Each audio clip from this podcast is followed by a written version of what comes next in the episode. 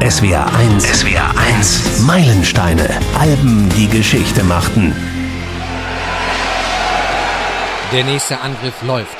Robbie Williams geht auf das gegnerische Tor zu, spielt den Ball noch einmal raus auf seinen kongenialen Mitspieler, auf Guy Chambers. Der könnte den Ball jetzt nach innen bringen, tut das auch wunderbar. Reingebracht auf Robbie Williams. Der sieht jetzt vor sich nur noch einen Gegenspieler. Gary Barlow ist das. Den umdribbelt er. Wunderbar. Jetzt hat er die Chance zu schießen. 20 Meter frei auf das Tor. Williams zieht ab und Tor! Tor! Tor an der Stanford Bridge! Tor für Robbie Williams! Live aus dem SW1 Meilensteine Stadion gibt's heute unseren Podcast. Klar, Sing When You're Winning von Robbie Williams. Bitte nicht mit Swing When You're Winning verwechseln, das war der Nachfolger. Sing When You're Winning, da schlägt jedes Fußballer und Musikerherz höher. Und wir hier im Studio können da nur einstimmig jubelnd mitsingen. Sing when you're winning, you only sing when you're winning. Sing when you're winning, you only sing when you're winning. Auf diesen Fangesang, der sich die Melodie von Guantanamera ausgeliehen hat, bezieht sich nämlich der wirklich sehr gelungene Albumtitel Sing When You're Winning. Wir machen hier heute im SW1 Meilensteine Stadion auf jeden Fall ein bisschen Zirkeltraining. Mit dabei meine liebe Kollegin Michelle Habermehl. Ach Katharina, du hättest mich auch gerne jetzt singend anmoderieren können, aber dazu kommen wir noch später. Jetzt erstmal Hallo zusammen. Und mein lieber Kollege Stefan Fahrich. Auch ein Hallo zusammen von mir. Mein Name ist Katharina Heinius und so klingt Robbie Williams mit seinem dritten Solo-Studioalbum Sing When You're Winning.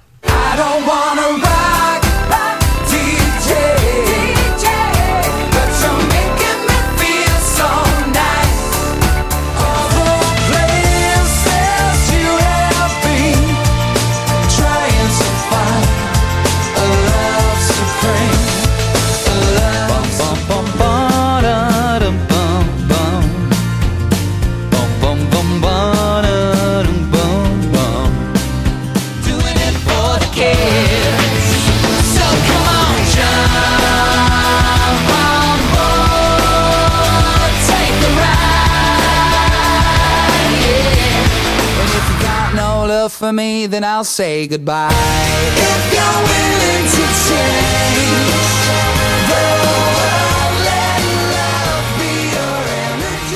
Jede Menge Sommersonne, gute Laune Songs sind da drauf. Kein Wunder. Im August 2000 ist das Album erschienen mit Supreme, Rock DJ, Let Love Be Your Energy, Kids und The Road to Mandalay praktisch zum Millennium 2000. Ein bisschen Elton John, Leichtigkeit, ein paar The Who Gitarren sind mit drauf. Das Album sagt klar, wo es herkommt, nämlich aus Großbritannien. Es verbindet viele britische Musikstile miteinander und geht dennoch weiter, verwandelt den für Großbritannien gerade in den 90ern typischen Oasis Britpop hin zum Dancepop mit knallharten Beats und extrovertierten Produktionen des neuen Jahrtausends. Was jetzt Elton John persönlich mit Robbie Williams zu tun hat, warum ein Brite über eine Stadt in Myanmar singt und wer von uns dreien hier im Podcast ein echtes von Robbie Williams vollgeschwitztes T-Shirt sein eigen nennen darf. All das klären wir hier in der kommenden Stunde, aber erstmal eine grundlegende Frage. Michelle, in einem Satz, warum ist Sing When You're Winning für dich ein echtes Meilensteinalbum? weil sich hier einer der wichtigsten Entertainer unserer Zeit vom alten Boygroup Klassenclown-Klischee gelöst hat und endgültig beweist, wo er hingehört, nämlich auf die Bühnen der ganzen Welt. Stefan, ganz kurz, warum ist dieses Album für dich ein Meilenstein? Weil es Robbie Williams und seinem Kumpel Guy Chambers auf dem Höhepunkt ihrer Songschreiberfähigkeiten zeigt und weil es so viel mit Fußball zu tun hat. Zumindest auf dem Cover. Fußballstadion, Entertainer-Qualitäten, Hammer-Songs. Wir starten mit dem ersten Song vom Album mit einem wundervollen Motto. Lass Liebe deine Energie sein. Let love be your energy. And if you got no love for me, then I'll say goodbye.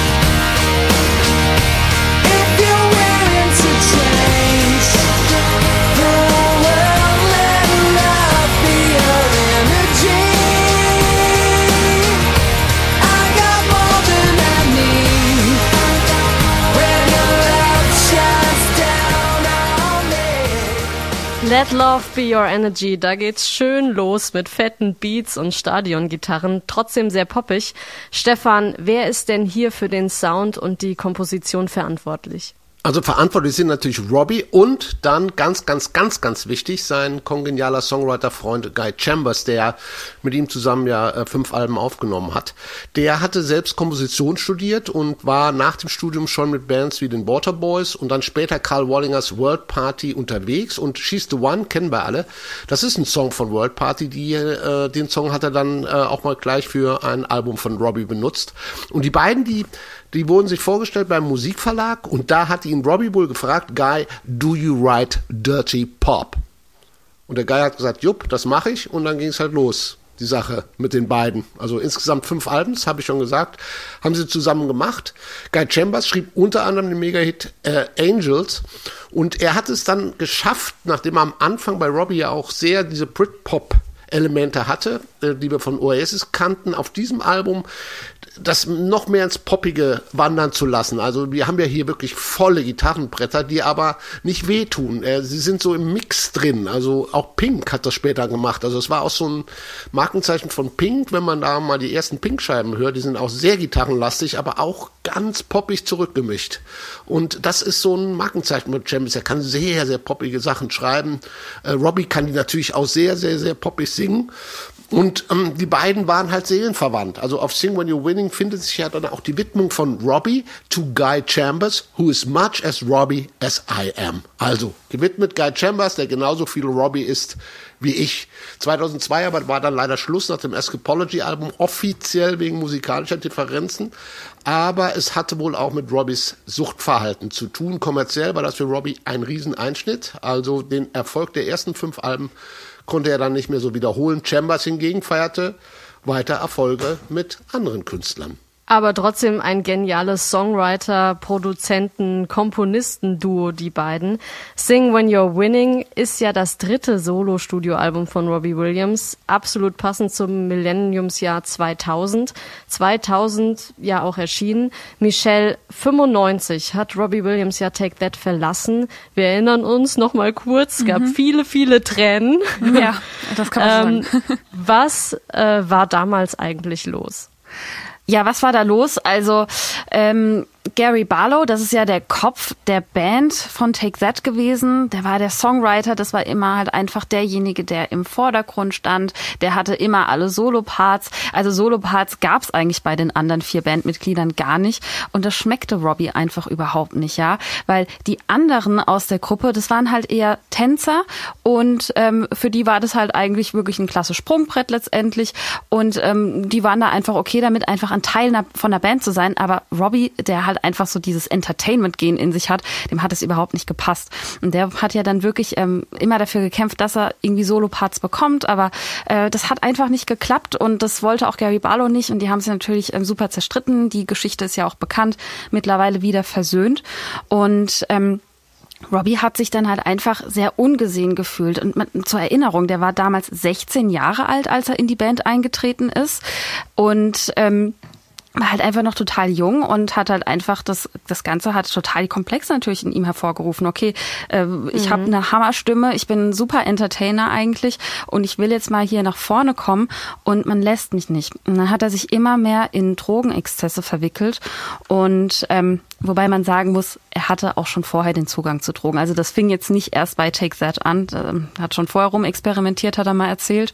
Und ähm, ja, jedenfalls, äh, das Ganze hat dann auch unter dem Auge der Öffentlichkeit stattgefunden. Ähm, dieser Ausstieg von Take That, ähm, wie du ja auch schon gesagt hast, es gab dann eben äh, massenweise ähm, schockierte Jugendliche, äh, wo dann auch extra Seelsorgetelefone eingerichtet werden mussten, dass die halt wirklich da auch ähm, aufgefangen werden. Und und äh, Robbie selbst war natürlich halt auch in, an seinem Tiefpunkt da angelangt, ähm, hatte immer mehr Drogen genommen und ähm, wollte jetzt halt seine Solokarriere starten hatte dann noch richtig Probleme mit dem Management von Take That, die ihn natürlich da nicht rausgehen lassen wollten. Und er musste sich dann sozusagen freikaufen, dass er jetzt seine Solokarriere starten darf. Und ähm, sein erstes Soloalbum, das war dann Life Through a Lens, das Leben durch die Linse. Und da hat er nämlich thematisiert, wie ähm, schlimm das ist, eigentlich die ganze Zeit von der Öffentlichkeit zu beobachtet zu werden, dass die schlimmsten Skandale mitverfolgt werden. Und das hat er da thematisiert. Dann zwei Alben später sind wir jetzt hier bei Sing When You're Winning angelangt im Jahr 2000. Und da hat er es wirklich geschafft, sich mit Sing When You're Winning als Solokünstler zu etablieren. Ihr beiden kurz äh, rückblickend äh, betrachtet, das war die richtige Entscheidung für Robbie Williams bei Take That auszusteigen oder nicht? Ja, also absolut meiner Meinung nach, weil es blieb nichts anderes ja. übrig, wenn man da so zwei Alpha-Tierchen halt einfach hat, Gary Barlow und Robbie Williams, das verträgt sich einfach nicht gut. Und zwei ähm, so hervorragende Sänger und Künstler, das hat sich fast noch nie in der Musikgeschichte gut vertragen. Und es war klar, dass das irgendwann mal explodieren musste. Also genau die richtige Entscheidung. Zumal er von seiner Persönlichkeit her ja nur auf sich selbst bezogen ist. Und was heißt denn ähm, der Ausstieg? Also es war natürlich auch äh, ein alkoholischer Rausschmiss. Also er ist überhaupt Band un untauglich gewesen, muss man einfach, glaube ich, klipp und klar sagen. Da, da, er war einfach nicht fähig, sich anderen Leuten unterzuordnen, was auch seine Karriere auf der einen Seite, seine spätere Karriere auch förderlich ist, weil er dieses, dieser Egomania-Mensch äh, ist, auf der anderen Seite ihm natürlich auch viele Probleme später noch gebracht hat. Total. Wir sprechen gleich nochmal ausführlicher über die Persönlichkeit Robbie Williams. Für den nächsten Song holen wir mal tief aus dem Keller die Rollschuhe raus und dann geht's in die Roller Disco mit Rock DJ.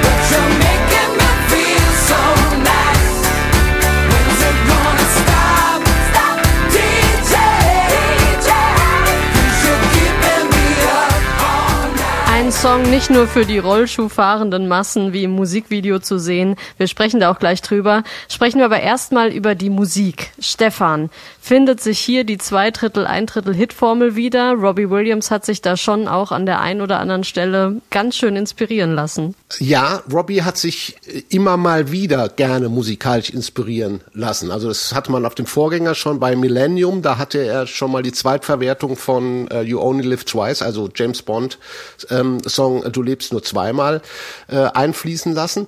Und auf Sing When You're Winning, da wird das Ganze, ich finde, schon fast ein Stilmittel. Er hatte das auch mal in einem Interview so zugegeben. Ähm, das fängt ja bei einem simplen Songtitel an, also ein Titel wie Knutsford City Limits. Also offensichtlicher kann man sich da vom Titel her nicht an Ike Tina Turners Nutbush City Nutbush Limits City anlehnen. Limits. Ja. Und bei Rock DJ, da greifen dann Robbie und Guy mal so richtig in die Plattenkiste und zwar die R&B und Hip-Hop-Ecke. Das ist also Musik, die Robbie auch in den frühen Take-That-Zeiten sehr gerne und ähm, oft gehört hat. Und das Prinzip ist einfach. Man nehme einen 70er-Jahres-Song, in dem Fall Barry White, It's Ecstasy When You Lay Down Next to Me.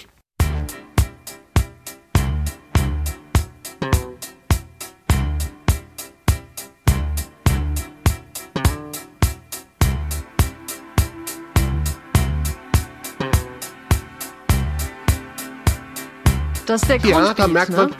Ja, da merkt man schon, wo der Zug äh, lang fährt. Es ist aber nicht der ganze Beat, denn ähm, er samplet die ganze Nummer, schneidet einfach den ersten Schlag vorne raus und dann bleibt noch genau das übrig.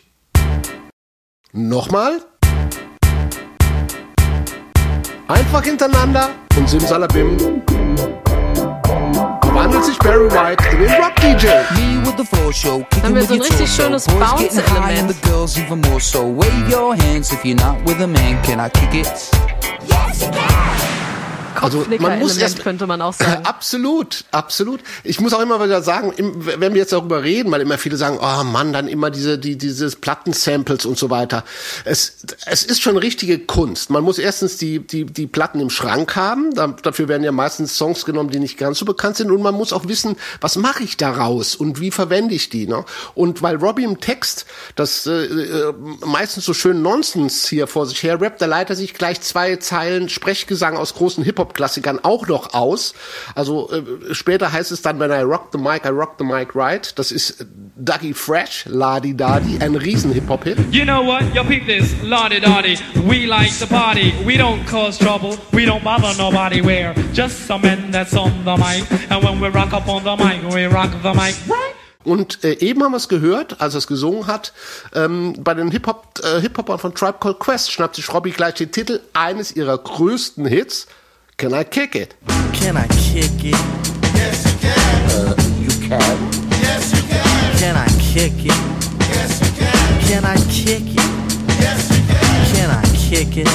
Yes, you can. Uh, you can. Yes, you can. Can I kick it? Yes, you can. Well, I'm gone.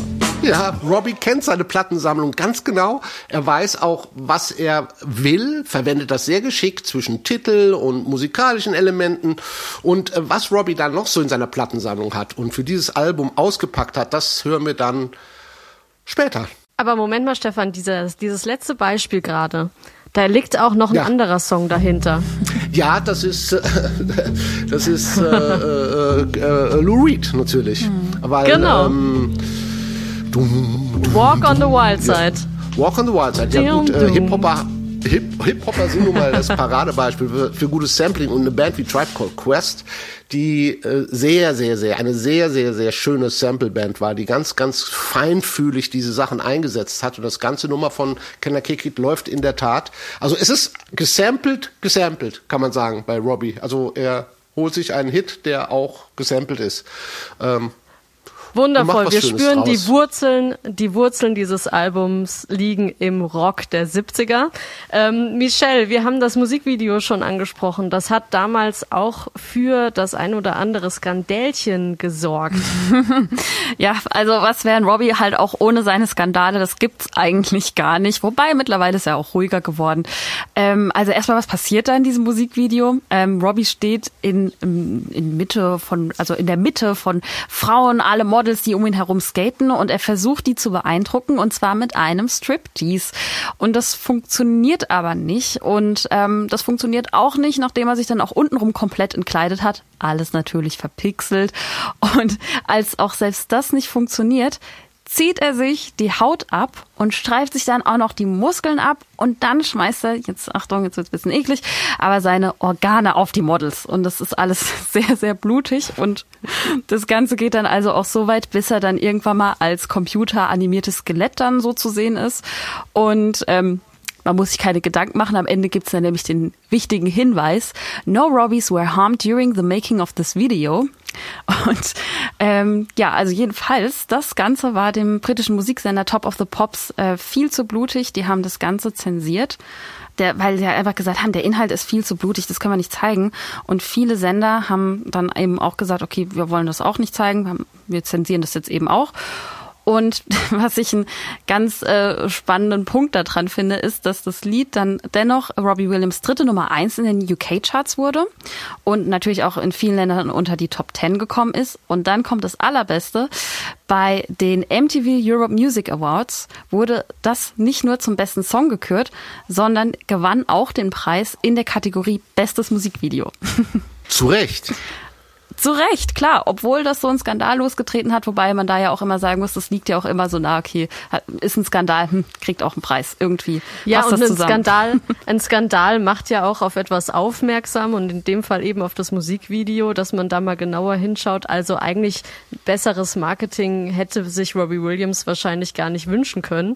Robbie Williams hatte ja schon auch zu Take That Zeiten irgendwie so eine Art Clown, Klassenkasper Image. Woher kommt das denn eigentlich?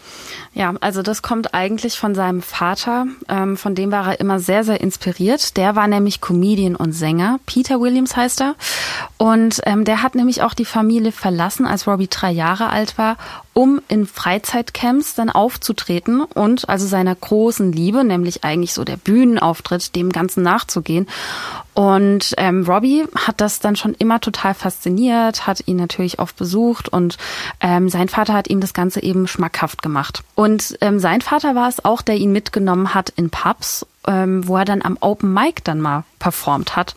Und da hat er am allerliebsten, schon im Alter von zwölf Jahren, Mr. Bojangles performt. Und zwar nämlich, da hat er sich schon äh, selbst am Klavier begleitet und dann dazu gesungen und das hat ihn auch wahnsinnig stolz gemacht. Und ähm, ja, also das, also diese ganze Geschichte mit seinem Vater, die ist unfassbar wichtig. Er hat ihn auch später mal mitgenommen auf eine Tour, wo sie dann auch zusammen im Duett singen. Und das hat ihn extrem geprägt und dieses ähm, Comedyhafte, dieses auch Klassenclown-Image, das hat er ja, wie du auch schon ja sagtest, ne, ähm, dann bei Take That mit fortgeführt. Und das ist ja auch so Teil von seiner Persönlichkeit. Und er hat auch mal selbst gesagt, My DNA is Cabaret and I want my particular brand of Cabaret to be world class. Also meine DNA ist das Kabarett und ich will aber meine ganz bestimmte Form vom Kabarett wirklich Weltklasse sein. Und das, deswegen sitzen wir auch hier, weil das ähm, ist ja auch so. Seine Entertainment-Fähigkeiten sind mehr als Weltklasse. Schöne Geschichte, auch die Geschichte von Mr. Bojangles. Den Song hat er ja auf dem Nachfolgealbum Swing When You're Winning verewigt. Auf Sing When You're Winning ist aber seine Persönlichkeit, steht die Persönlichkeit von Robbie Williams auch irgendwie im Fokus, Stefan. Auf dem kompletten Album ist er praktisch zu spüren. In jeder Ja. Note, in jedem Wort. Und das hat natürlich auch viel mit dem eben angesprochenen Comedy-Clown-Image zu tun. Also Robbie Williams ist eine gespaltene Persönlichkeit schon immer gewesen. Er war auf der einen Seite Robert Williams, ähm, der ängstliche, schüchterne, ähm, nicht selbstbewusste Typ und auf der anderen Seite war er der große Entertainer, mit dem er das versucht hat, wieder auszugleichen. Und dafür brauchte er, und da haben wir auch schon drüber gesprochen, jede Menge Alkohol und Drogen. Und auf diesem Album, Album, da merkt man, allein das Cover zeigt schon diesen Ansatz seiner multiplen Persönlichkeit. Also er ist ja auf dem Cover gleich zwei Fußballmannschaften. Er ist Trainer, er ist äh, Fan. Äh, übrigens mit runtergelassener Hose. Das war ja dann live dann auch später so Standard bei seinen Shows, dass er immer wieder sein Höschen runtergelassen hat mit dem berühmten Tigerslip. Der wurde dann, glaube ich, bei Sotheby's versteigert. Ich bin mir nicht mehr ganz sicher.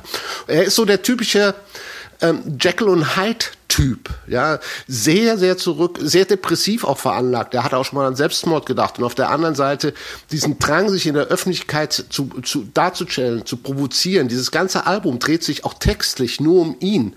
Es geht bei Supreme darum, wie enttäuscht er eigentlich ist vom letzten Jahrhundert. Das will er dann uns aber klar machen, was dieses Motto des, der, der 2000er ist. Love will be your energy, haben wir gehört. Das ist sein Motto.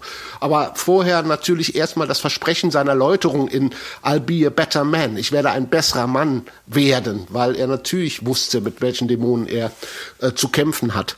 Und bei Rock DJ, es ist ja nicht nur so ein witziges Video. Ich finde ja, da lässt, zeigt er uns das, wie weit er seine Hosen, seinen, seinen Seelenstrip vollführt. Es, er geht runter bis aufs Skelett und mehr kann man ja eigentlich nicht geben. Er gibt alles auf diesem Album, das spürt man und das hört man. Wir machen weiter mit der zweiten Single aus Sing When You're Winning. Ähm, Kids, ein Duett zusammen mit Kylie Minogue. Hören Sie mal genau hin. Im Hintergrund ist Kylie auch zu hören. And we'll paint by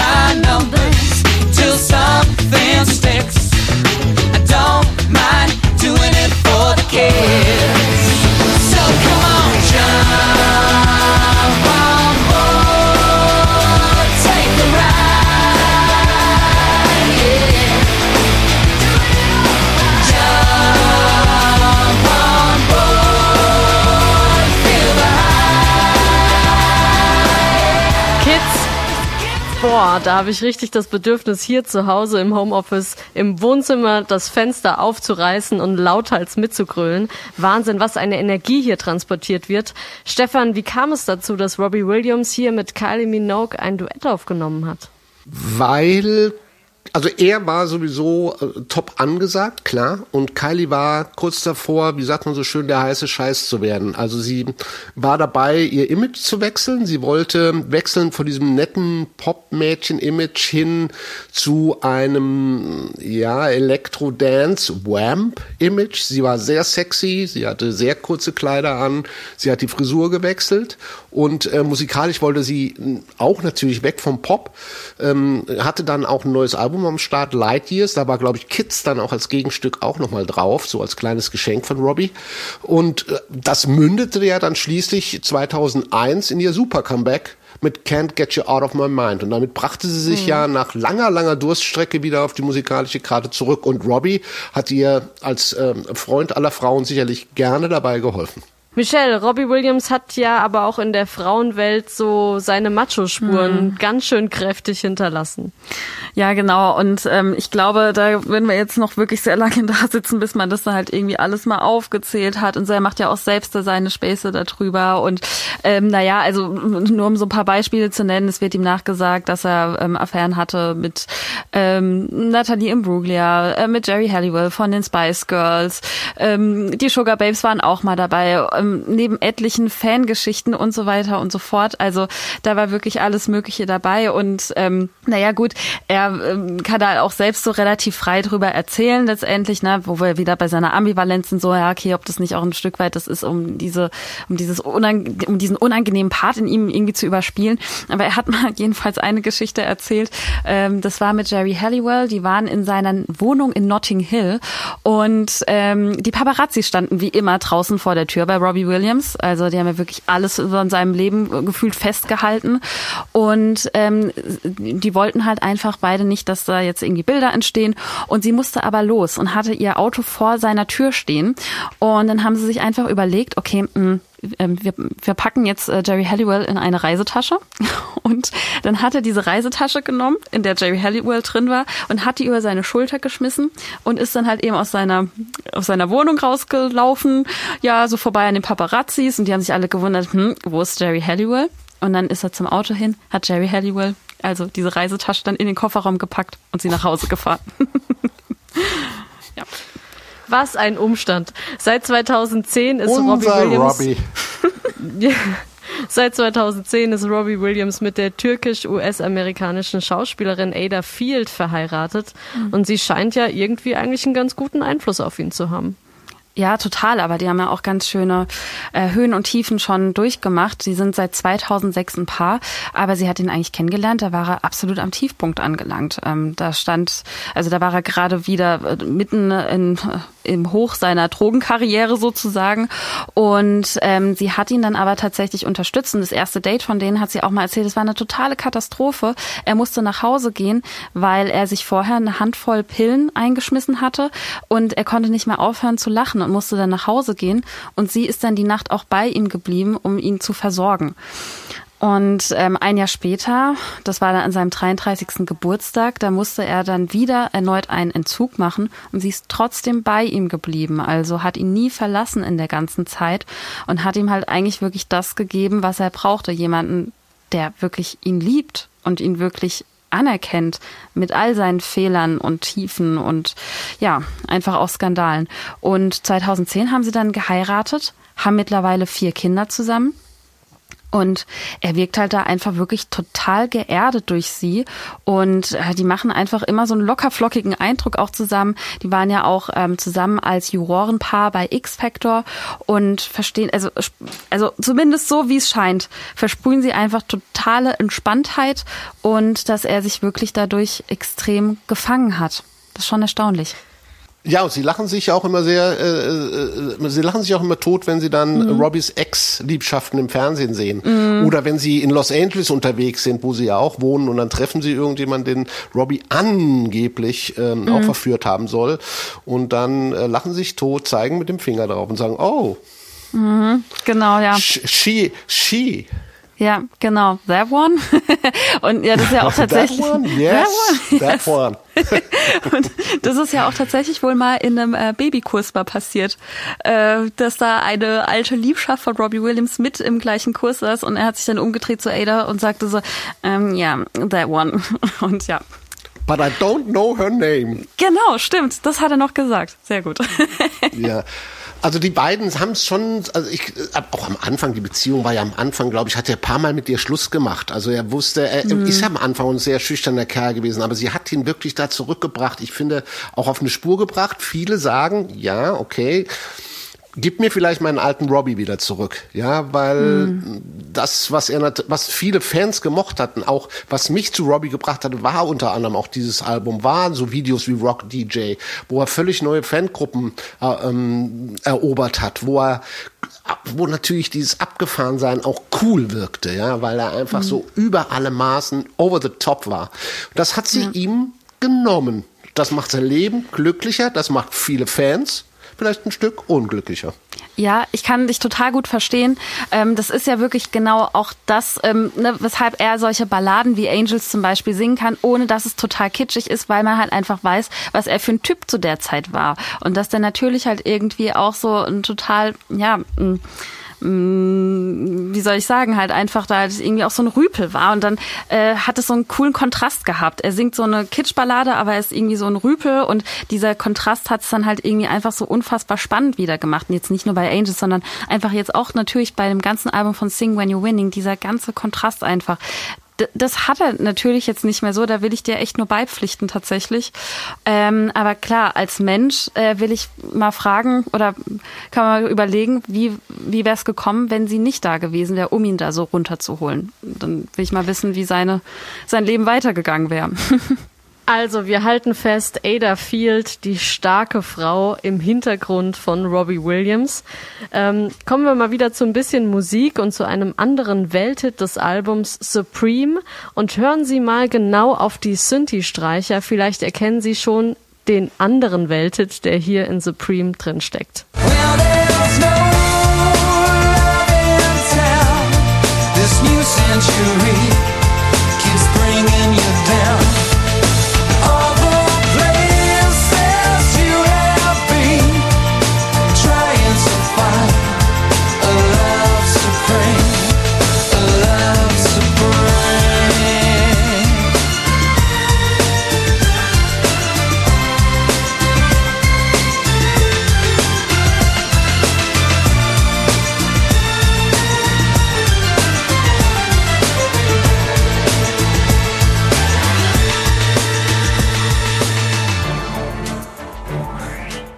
Stefan, aus welchem Welthit Ja. stammt diese großartige Streicherpassage?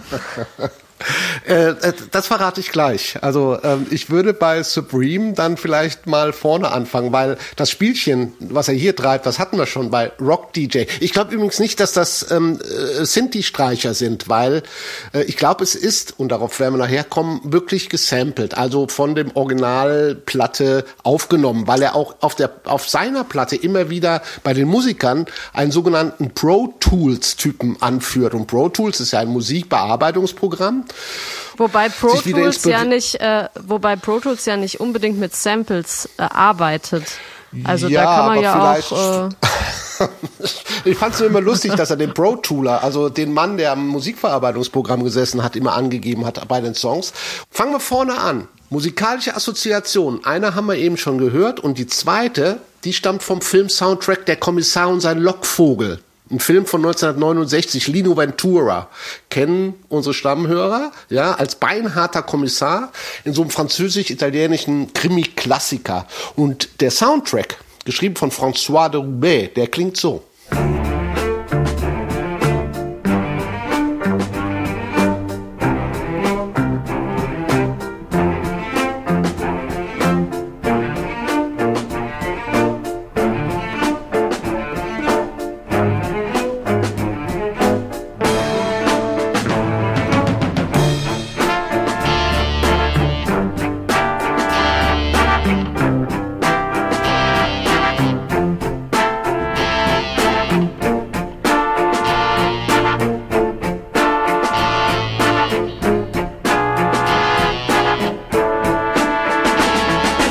Das Da ist eindeutig, das schon, hört man. Da hätten wir schon mitsingen können, ja.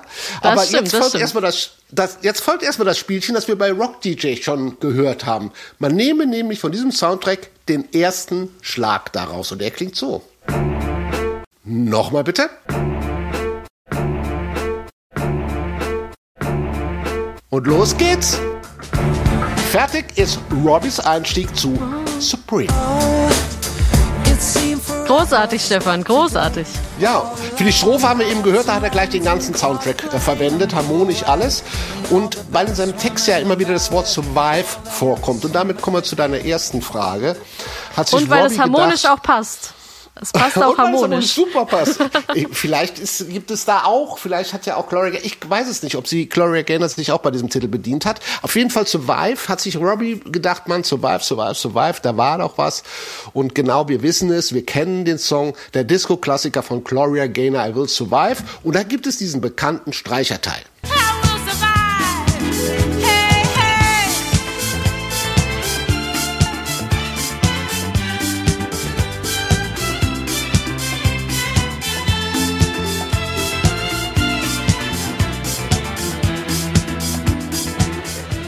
Ja, und weil Robbie ja ein cooler Typ ist, einmal das Tempo runter bitte.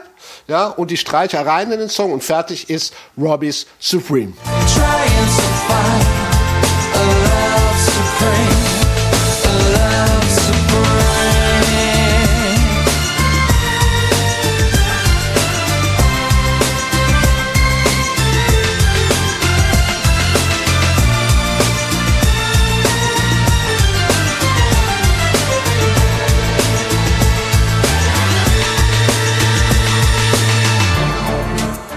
Eine schöne Mixtur aus ganz vielen Einflüssen, die hier in Supreme zusammenkommen, was ja auch in dem Albumcover irgendwie stattfindet. Wir sollten nochmal über das Albumcover sprechen von Sing When You're Winning. Zu sehen ist das Innere eines Fußballstadions. Robbie Williams ist fünfmal jubelnd selbst als Fußballspieler in einem blauen Trikot zu sehen. Und ein solches Trikot liegt auch zu Hause bei Stefan Fahrich. Stefan, wie ist das Ja. zu dir nach Hause gekommen? Also nicht das Originaltrikot, das Robbie auf dem Cover trägt, das äh, muss ich sagen. Es war ein Interviewtermin mit Robbie Williams zu dieser Zeit und wir hatten ihm ein Klinsmann-Trikot geschenkt, weil er absoluter Klinsmann-Fan war und Klinsmann zu der Zeit gerade auf der äh, Insel für fußballerische Furore sorgte. Und äh, ich war noch, ja, äh, äh, ein etwas kleiner Redakteur, der natürlich sich für Robbie Williams interessierte. Und dieses Interesse führte dazu, dass er mir, als er das Haus verließ, dieses blaue Trikot schenkte. Ich meine, es ist natürlich, ja, es ist ein Promotion-T-Shirt. Aber ich habe es von, aus seinen Händen bekommen. Und darum ist es mir sehr viel, sehr viel wert.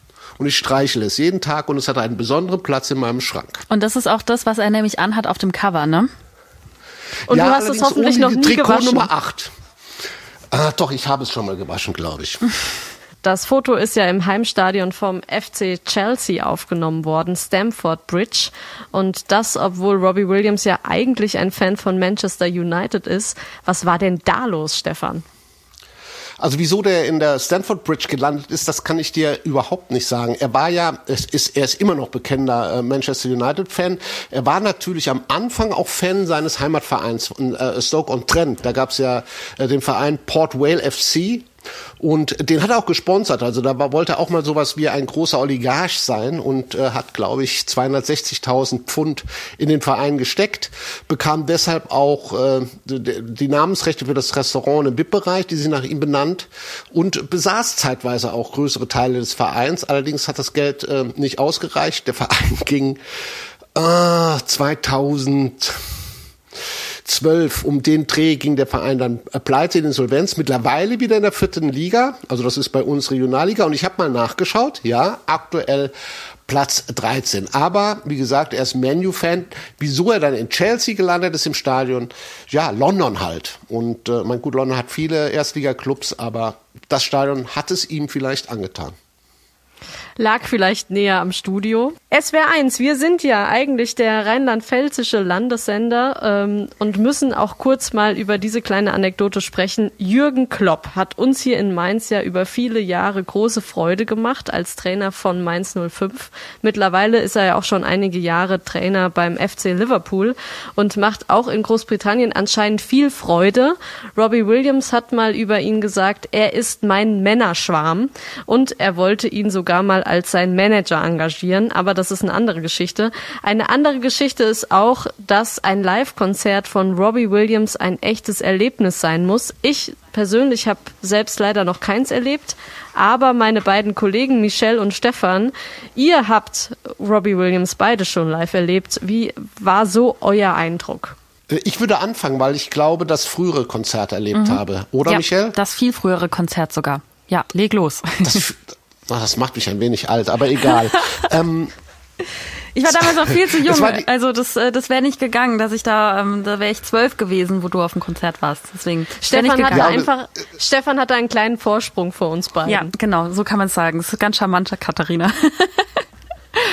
Und es war, es war sogar, ich fast, möchte fast sagen, eine historische Tour. Es war die 2003er Tour, die unter anderem ja ähm, Robbie einen Weltrekord gebracht hat, nämlich in Napworth. Es gibt auch eine schöne DVD davon, wo er an drei Tagen hintereinander 365.000 Zuschauer in sein Konzert gezogen hat. Das gab es vorher so noch nicht. Ich war nicht in Napworth, ich war in Mannheim, ich war auf dem äh, Maimarktgelände und es war ein Wahnsinnserlebnis. Weil Robbie, man muss wissen, Robbie mag eigentlich gar keine Live-Konzerte. Er hat Angst vor Live-Konzerten. Er, er hat ein irres Lampenfieber. Er hat das früher mit Amphetamin, Alkohol immer wieder überspielt.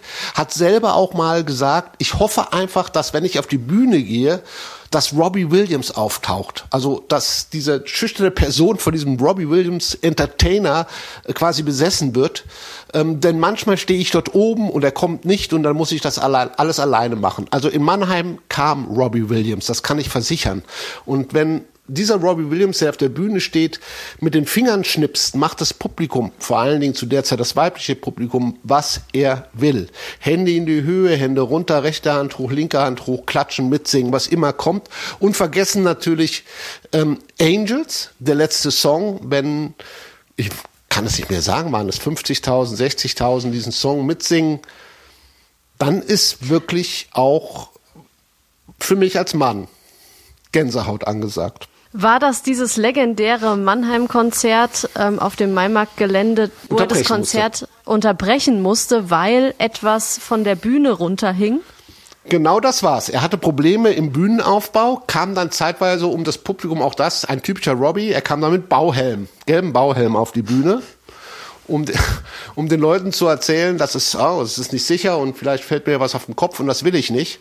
Aber es ist natürlich auch Robbie Williams, der so eine Situation wieder, wir sind wieder beim Clown, ausnutzt, ähm, für sich ausnutzt, auf seine Seite zieht und im Endeffekt natürlich das Konzert dann grandios auch zu Ende spielt, ohne auch nur mit der Wimper zu zucken.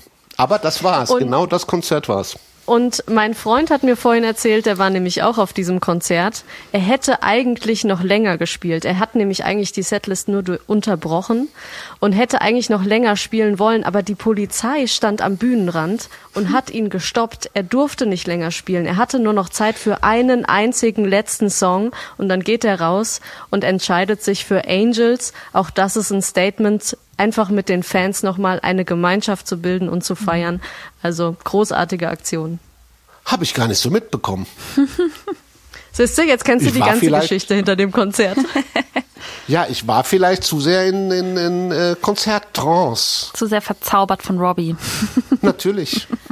Ich Aber kann dir auch noch sagen, ich kann dir auch noch sagen, warum das so war, warum die ähm, er nicht länger spielen durfte. Bon Jovi hatte das, Das- nämlich eine Woche vorher überreizt und die Mannheimer haben sich beschwert und äh, weil Bon Jovi Überlänge gespielt hat und deswegen war die Polizei so streng, weil Robbie Williams hat gesagt, nee, stopp jetzt aus, cut. Ich kenne das, das, das Ganze kenne ich auch, allerdings von einem anderen Künstler, den, den wir auch schon mal im Podcast hatten, nämlich Prince, der in Köln mal ähm, zu lang gespielt hat. Und das kostet dann Geld. Also weil du über diese Zeiten hinweg gehst, du kannst das, glaube ich, nachkaufen musst einen riesen Batzen Geld hinlegen, äh, um das Konzert zu und das äh, haben wohl beide nicht getan.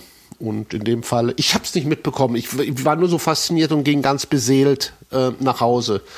Und das, obwohl Robbie eigentlich, eigentlich damals die Männer, man muss es sagen, mit, eigentlich nur zur Begleitung ihrer Frauen mitgingen. Ja, und dann sich wunderten, wieso fahren unsere Freundinnen und Frauen auf so einen Macho-Typen ab? Also das war ja auch ein, eine Erkenntnis, die sehr, sehr strange war. Michelle, wir gehen mal äh, 10, 15 Jahre weiter. Dein Konzerterlebnis mit Robbie Williams. Hattest du auch deinen Freund dabei damals? nee, die, aber meine Eltern und ähm, daran sieht man dann schon mal, was das halt irgendwie auch schon äh, für eine andere ähm, Attitude diese ganzen Konzerte eigentlich hatte von Robbie Williams. So, das war so ein Familienevent dann quasi, ne? Und ähm, das war halt, äh, und das ist halt wirklich so dieser entscheidende Unterschied, weil ich hatte tatsächlich auch immer so diese Konzerte von Robbie Williams so vor Auge, dass er dann halt da wirklich äh, total der krasse Entertainer ist und wenn er dann Let Me Entertain You spielen würde, dass dann alle einfach ausrasten. Und ja, es war bis zum gewissen Grad schon so, aber es war halt einfach 2018 und er war halt schon Familienvater und man hatte so das Gefühl, natürlich hat er schon noch diese Entertainment-Fähigkeiten. Klar, die, die sind ja nie weg, sondern es geht halt einfach nur darum, dass er halt einfach mehr so jetzt der Papa war, der halt einfach so, ja, ich gehe jetzt mal auf die Bühne und ich kann das schon noch alles hier so. Ähm, aber dann irgendwann mal ist halt auch mal Feierabend und dann gehen wir auch wieder mal alle nach Hause, weil ähm, ich würde dann ganz gerne noch mal meine Familie anrufen. So einen Anschein hatte das ein bisschen einfach. Natürlich, es gab nach wie vor so ähm, ja so Pyro-Show und viele Tänzerinnen so ganz im Robbie-Manier, aber das hatte wirklich nicht mehr diesen Charme, den es vor 15 Jahren damals dann hatte, ähm, wo er da halt einfach wirklich der ja, abgefahrene Typ war, diese Rampensau letztendlich, der da einfach rausgeht und ähm, alle Leute dann entertaint. Das, diesen, diesen Charme hatte es nicht mehr wirklich. Ähm, trotzdem alles gut. Wir hatten es ja auch schon davon gehabt. Ähm, er hat trotzdem äh, also wir hatten es ja schon davon gehabt, dass er sich einfach gewandelt hat, seitdem er Papa ist, Familienvater und gut und eben ein Ehemann. Äh, Der hat sich da einfach gewandelt und genau das hat er auch so auf der Bühne verkörpert, finde ich. Ähm, Er hat damals auch übrigens seinen Vater mitgenommen, weil wir es ja davon auch von, also vorhin hatten. Und er hat dann auch ein Duett mit ihm gesungen auf der Bühne und das war alles so, hatte sehr viel von Family-like so und äh, ja, ich bin halt, ich setze mich jetzt mal so langsam hier zur Ruhe und ähm, ich habe übrigens meinen Papa mitgenommen, also nichts mehr hier mit großer Party und äh, Rampensau-mäßig so. es hatte einfach einen anderen Charme. Ich weiß, ihr wisst, was ich meine, glaube ich, oder? Ja, von der Rampensau zum Familienentertainer, äh, was ja jetzt auch kein schlechter Lebensweg ist. Und für diesen Lebenswandel ist auch eine andere Künstlerpersönlichkeit, soll ich sagen, hat da einen Anstoß gegeben, Stefan. Welche Rolle spielt äh, in diesem Wandel Elton John? Elton John hat ihn zum ersten Mal darauf hingewiesen oder zum ersten Mal weiß, naja, ich will es nicht ganz behaupten, aber war, hat natürlich einen wichtigen Anteil, ihn von den Drogen und vom Alkohol runter zu äh, bekommen, weil Elton John hatte ja auch eine sehr drogenschwangere Vergangenheit und wusste, was das bedeutet.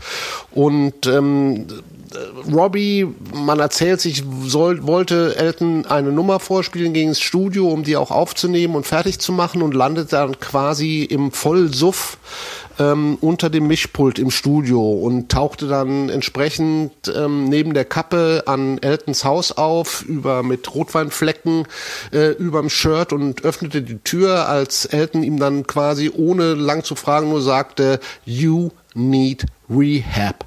Du musst unbedingt in die Reha gehen, um dein Alkoholproblem ähm, zu lösen. Woraufhin Robbie wohl in seinem Zustand das einfach nur noch bejahte, yes, I need rehab. Als er dann wach wurde in Elton Johns Haus, war im Prinzip alles schon vorbereitet, um ihn dann in die Reha zu schicken, was dann auch stattfand. Aber es war nicht die erste, also war nicht die letzte Reha. Er hatte viele Entzugskuren ähm, Kuren, äh, hinter sich dann in seinem späteren Leben. Elton ist immer jemand gewesen, der sich um diese ähm, Künstlerkollegen auch gekümmert hat, weil er selbst halt diese Erfahrung hatte und selbst Genau. äh, kurz vor dem Tod stand. Und das war für ihn auch immer ein Anliegen, sich um andere Künstler zu kümmern und äh, sie von den Drogen wegzubringen. Und auch irgendwie dann so eine Art, äh, wie soll ich sagen, ähm, jetzt komme ich gerade nicht auf den Begriff, so eine Art, ähm, na, er hat es ja geschafft, so eine Art Vorbildfunktion dann eben auch zu sein, ne? Zu sagen, hier, das ist möglich. Geh mal schön in den Entzug und dann geht's auch wieder besser mit der Karriere. So war es ja auch bei Elton John. Für den nächsten Song vom Album, wir hören mal wieder ein bisschen Musik hier im Podcast, begeben wir uns nach Asien. Südlich von China, zwischen Thailand und Bangladesch, liegt Myanmar. Im Zentrum Myanmars liegt Mandalay und The Road to Mandalay ist der nächste Song, den wir hier hören. Everything I touched was golden. Everything I loved got broken on the road to Mandalay. Every mistake I've ever made has been rehashed and then replayed as I got lost along the way. Bum bum bum ba da dum bum.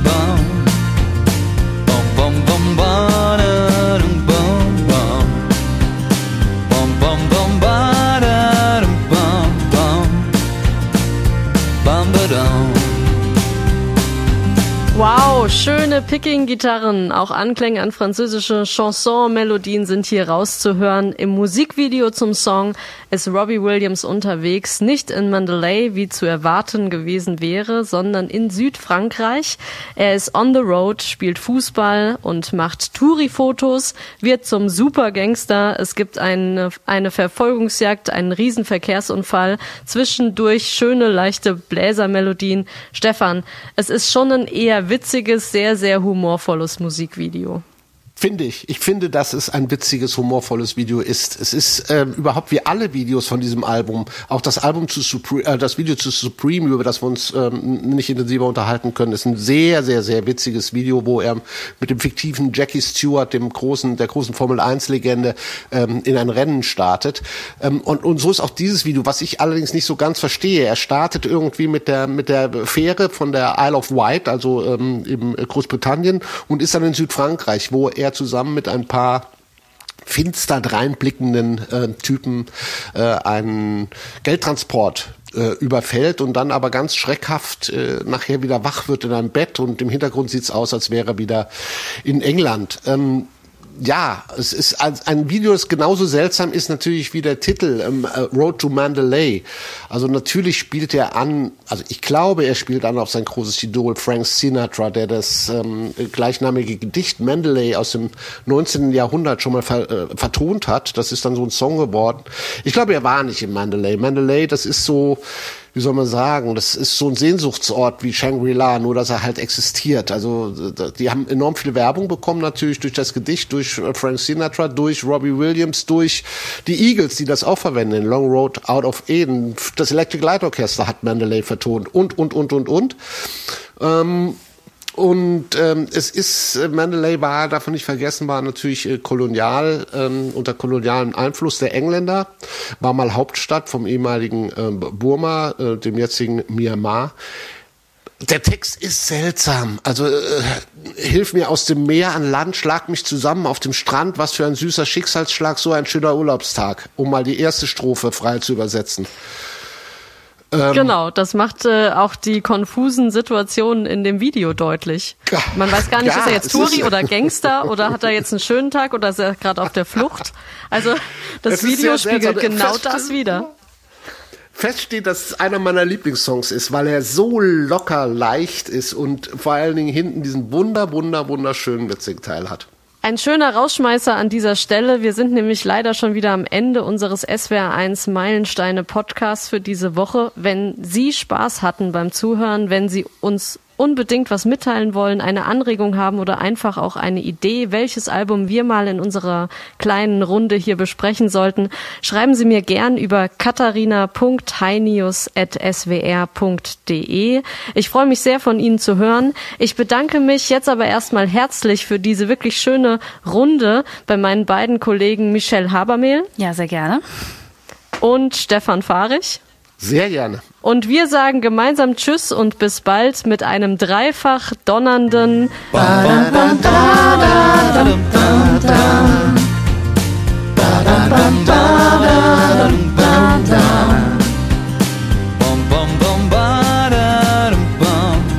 Tschüss und vielen Dank fürs Zuhören. SWR 1. SWR 1. Meilensteine. Alben, die Geschichte machten.